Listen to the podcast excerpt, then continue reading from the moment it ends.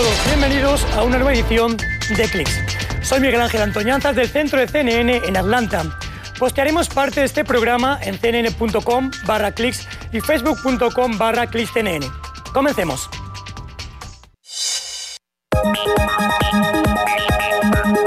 Examina los documentos internos filtrados de Facebook, en los que sus ejecutivos están conscientes de los posibles daños de sus plataformas. Una estación espacial turista masiva es el próximo objetivo del millonario Jeff Bezos. Además, analizamos la ciencia y la tecnología que investiga las erupciones volcánicas. Y esta es Stella Vita, una casa sobre ruedas que funciona totalmente con energía solar.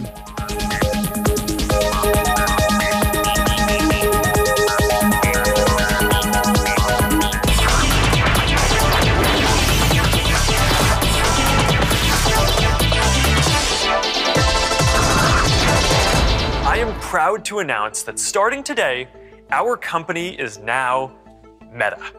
Este es el nuevo logotipo y nombre para la empresa Facebook. Se llama Meta. Y el nombre de Facebook queda relegado al mismo rango que otras marcas de la compañía de Mark Zuckerberg, como Instagram o WhatsApp. Y todo mientras Facebook enfrenta una crisis reputacional. Los últimos dos meses han sido especialmente turbulentos para Facebook. Esto es porque una denunciante y altos funcionarios han sido llamados a declarar ante el Congreso de Estados Unidos tras la publicación de investigaciones y documentos internos filtrados.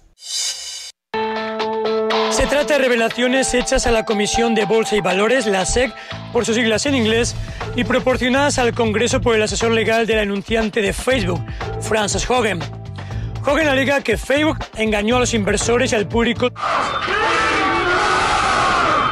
sobre su rol en la propagación de desinformación y el extremismo violento que condujo a la insurrección del 6 de enero contra el Capitolio.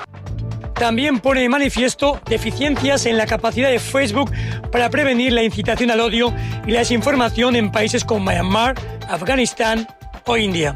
Además, documentos revisados por CNN revelan que Facebook sabía que traficantes de personas usan sus plataformas desde al menos 2018.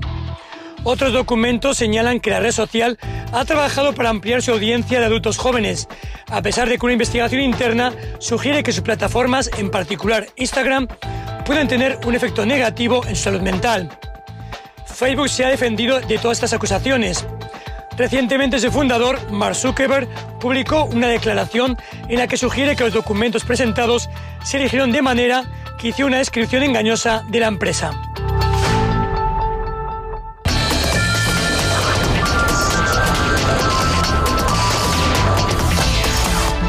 La compañía espacial Blue Origin de multimillonario Jeff Bezos hace alianza con Boeing y otras compañías para construir la primera estación espacial internacional privada. Entre sus planes no solo está llevar turistas a la estación, sino que además apuesta a la fabricación de productos fuera de la Tierra.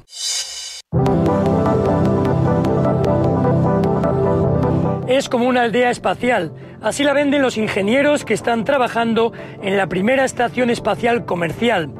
La llaman Orbital Reef, algo así como arrecife orbital.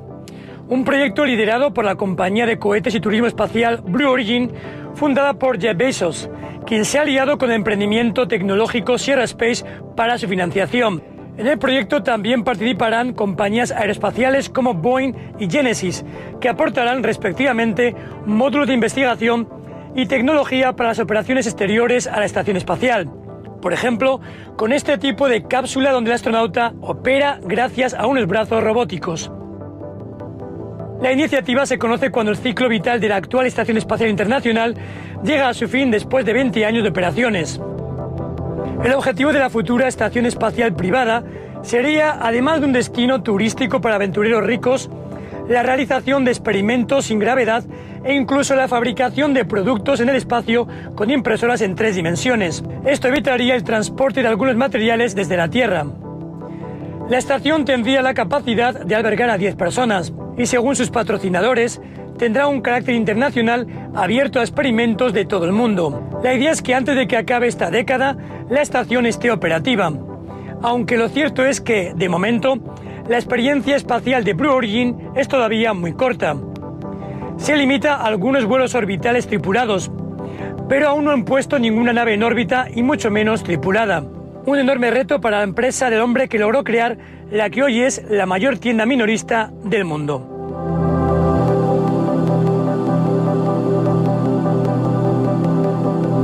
La compañía de fabricación aeroespacial SpaceX y la NASA trabajan en un problemilla en un lugar clave de la cápsula Crew Dragon, el inodoro.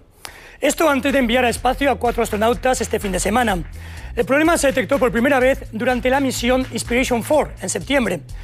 Jad Isaacman, comandante financista de la misión, dijo a CNN que una alarma se activó durante la misión por un problema en el ventilador del inodoro y señaló que tuvieron que trabajar con los controladores del SpaceX en tierra para resolver este asunto. Una vez que la tripulación regresó de la misión, se analizó la cuestión y resultó ser un tubo desconectado en el tanque de almacenamiento de orina. Algo similar ocurrió en otra cápsula del Crew Dragon que se lanzó tiempo antes. Ahora han decidido soldar el tubo para evitar que se repita la situación.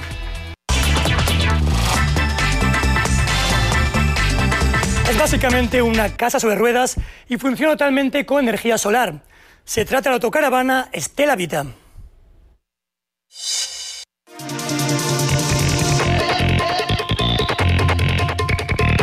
Una autocaravana que funciona totalmente con energía solar acaba de realizar un largo viaje por Europa. Se llama Stella Vita o Estrella de la Vida y recorrió casi 2.000 kilómetros sin haberse detenido para enchufarse o cargar energía. Esto es porque tiene paneles solares instalados en el techo y se alimenta únicamente de la energía del sol. Además, dentro del vehículo se puede cocinar y hasta ver televisión utilizando únicamente la batería cargada con energía solar. Sus creadores son 22 estudiantes de la Universidad Tecnológica de Eindhoven, en los Países Bajos. Según afirman, su objetivo es inspirar a las personas, al mercado y a la sociedad para acelerar la transición hacia un futuro más sustentable. La caravana, con una capacidad para dos personas, está totalmente equipada con lo esencial para vivir, como una cama doble, un sofá, una zona de cocina y un baño con ducha, lavabo e inodoro.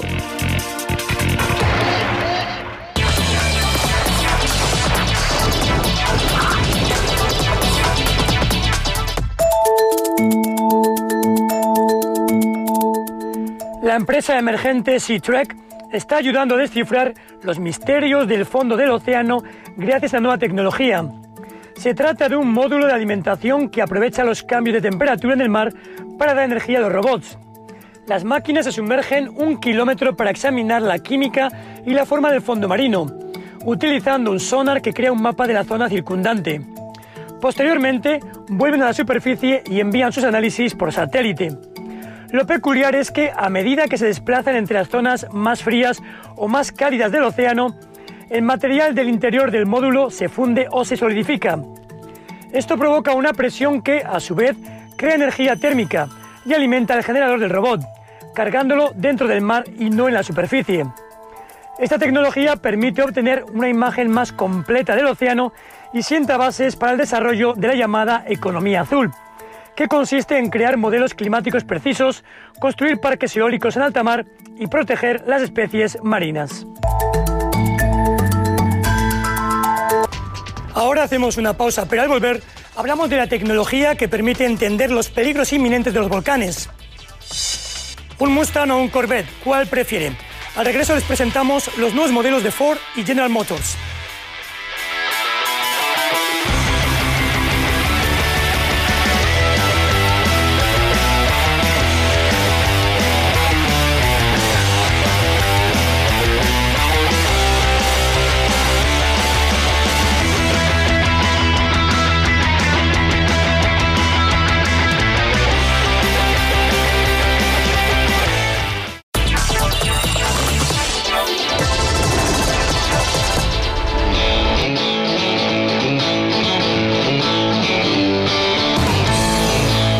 Presentó su nuevo Chevrolet Corvette de 670 caballos de fuerza con un nuevo motor V8 a gasolina. No está confirmado, pero este podría ser el último Corvette C06 con motor a gasolina, ya que la empresa ha dicho que tiene la intención de vender solo vehículos eléctricos para 2035. El Corvette C06 tiene un poderoso motor de aspiración natural, el más potente hecho por la empresa. y su sonido rasposo es muy particular, algo en lo que los ingenieros trabajaron para perfeccionar durante dos años según la automotriz.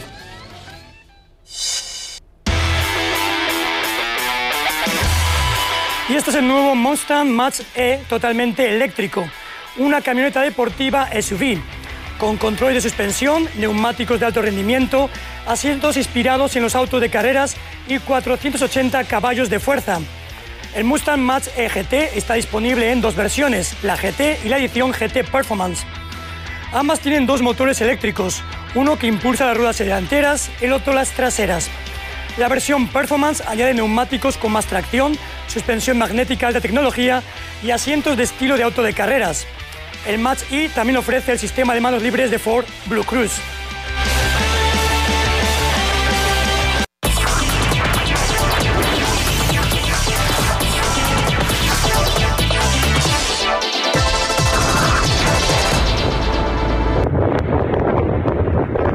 Son impresionantes. Las erupciones volcánicas pueden ser tan hermosas como devastadoras. Este es el caso de la actividad reciente del Cumbre Vieja en la isla española de La Palma, que por esta semana continúa la lava fluyendo con profusión. Hasta ahora, más de 900 hectáreas en la isla canaria han sido destruidas. En cuanto a estructuras, más de 2.000 han sido dañadas total o parcialmente. De ellas, cerca de la mitad eran hogares de residentes. Hablamos con el profesor y volcanólogo Eliezer Duarte, investigador vulcanólogo de la Universidad Nacional UNA de Costa Rica, quien nos acompaña desde Mérida, Yucatán, sobre el rol de la tecnología para estudiar justamente estos volcanes. Muchos eh, comentaban de los eh, habitantes de La Palma en Canarias, sabían, estaban avisados por las autoridades de que ese volcán, esas, esas eh, chimeneas estaban a punto de erupcionar. Pero ¿Cuál difícil es avisar a la población de que realmente estamos ante una erupción casi inmediata? ¿Cómo le podemos decir a la población cómo se averigua que esos volcanes están a punto de erupcionar? Esa ventana de tiempo es muy tenue y difícil de hacerlo porque el rango de premonitores volcánicos eh, son muy amplios. Puede haber señales premonitoras de años eh, y algunas se pueden desarrollar en cuestión de horas o minutos incluso. Así que ese rango, esa ventana es complicada para efectos de tratar con la población y evitar pérdidas y afectación. Entiendo que usted se, se, basa sobre todo en la tecnología. Hay mucha tecnología posible. Hablamos desde la posibilidad de averiguar cuánto dióxido de carbono sale, la humedad, movimientos sísmicos. Cuéntenos un poquito cuáles son los utensilios, las herramientas que un vulcanólogo utiliza para afrontar eh, un volcán en erupción. Eh, complicado me la pone.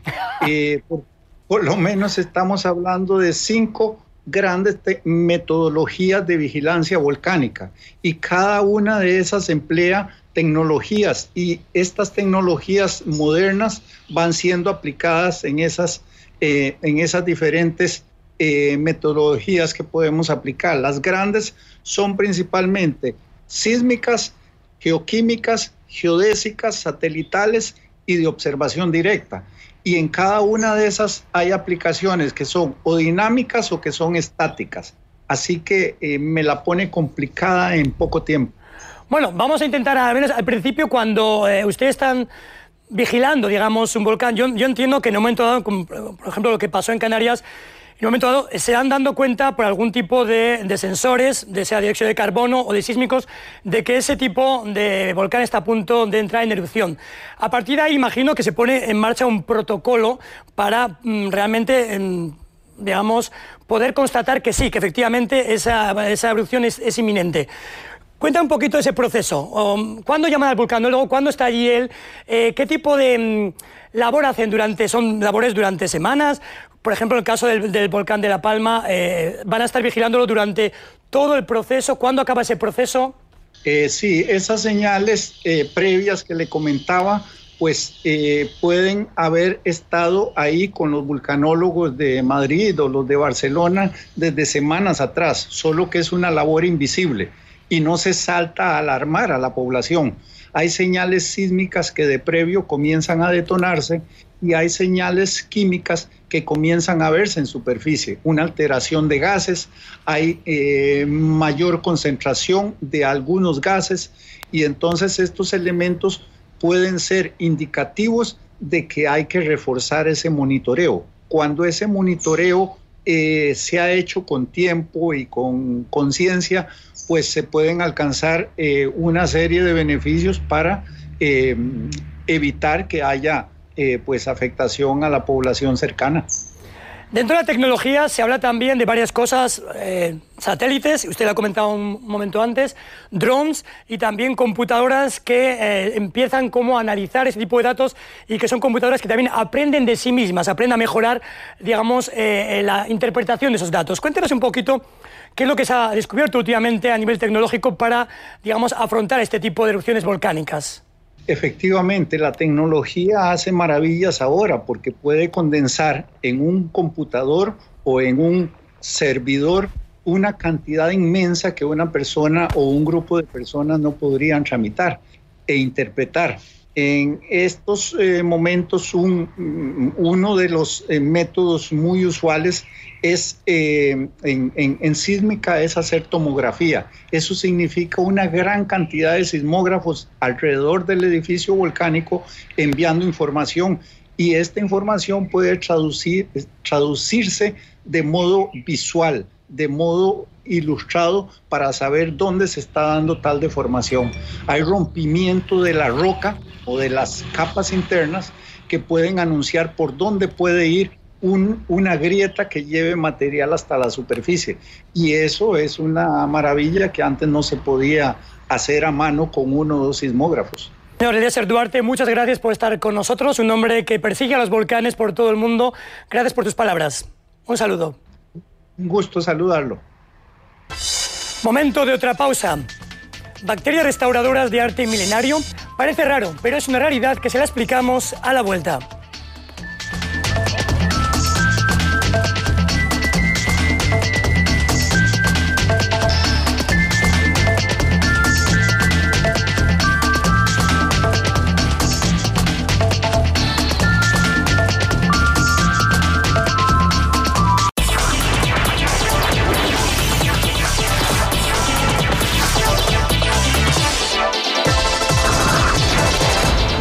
Empresa emergente en Irlanda desarrolló una aplicación que permite grabar vídeos 3D con el iPhone. Veamos.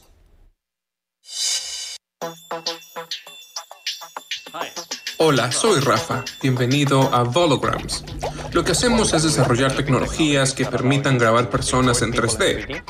Puedes llevarlos a la realidad aumentada, realidad virtual o cualquier otro tipo de aplicación de inmersión. También pueden ser juegos, efectos visuales y cosas así. La captura volumétrica tiene el potencial de moldear la forma en la que nos comunicaremos en el futuro. Y cuando la ves en la realidad aumentada, puedes sentir que esa persona está realmente frente a ti. Mucha gente quiere crear contenido que capture recuerdos, que capture a personas famosas, pero la tecnología estaba solo disponible para un puñado de creadores en el mundo porque era caro y difícil. Lo que queríamos era llevar esta experiencia al teléfono. Puedes preguntar muchas veces, ¿para qué es esto? Y mi respuesta siempre es, ¿para qué es la cámara? La gente puede usar la aplicación y de repente aparecen nuevas formas de usarlo que probablemente no pensábamos.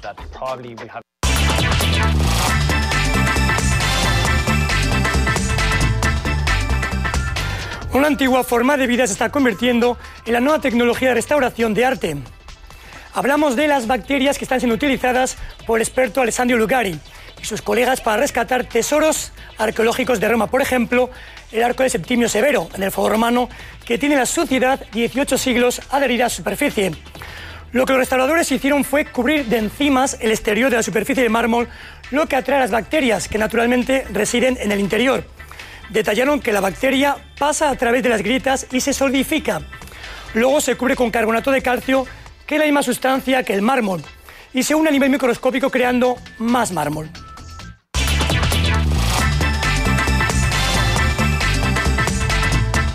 Y se nos acabó el tiempo por hoy. Estamos en facebook.com barra. Soy Miguel Ángel Antoñanzas. Nos vemos en la próxima.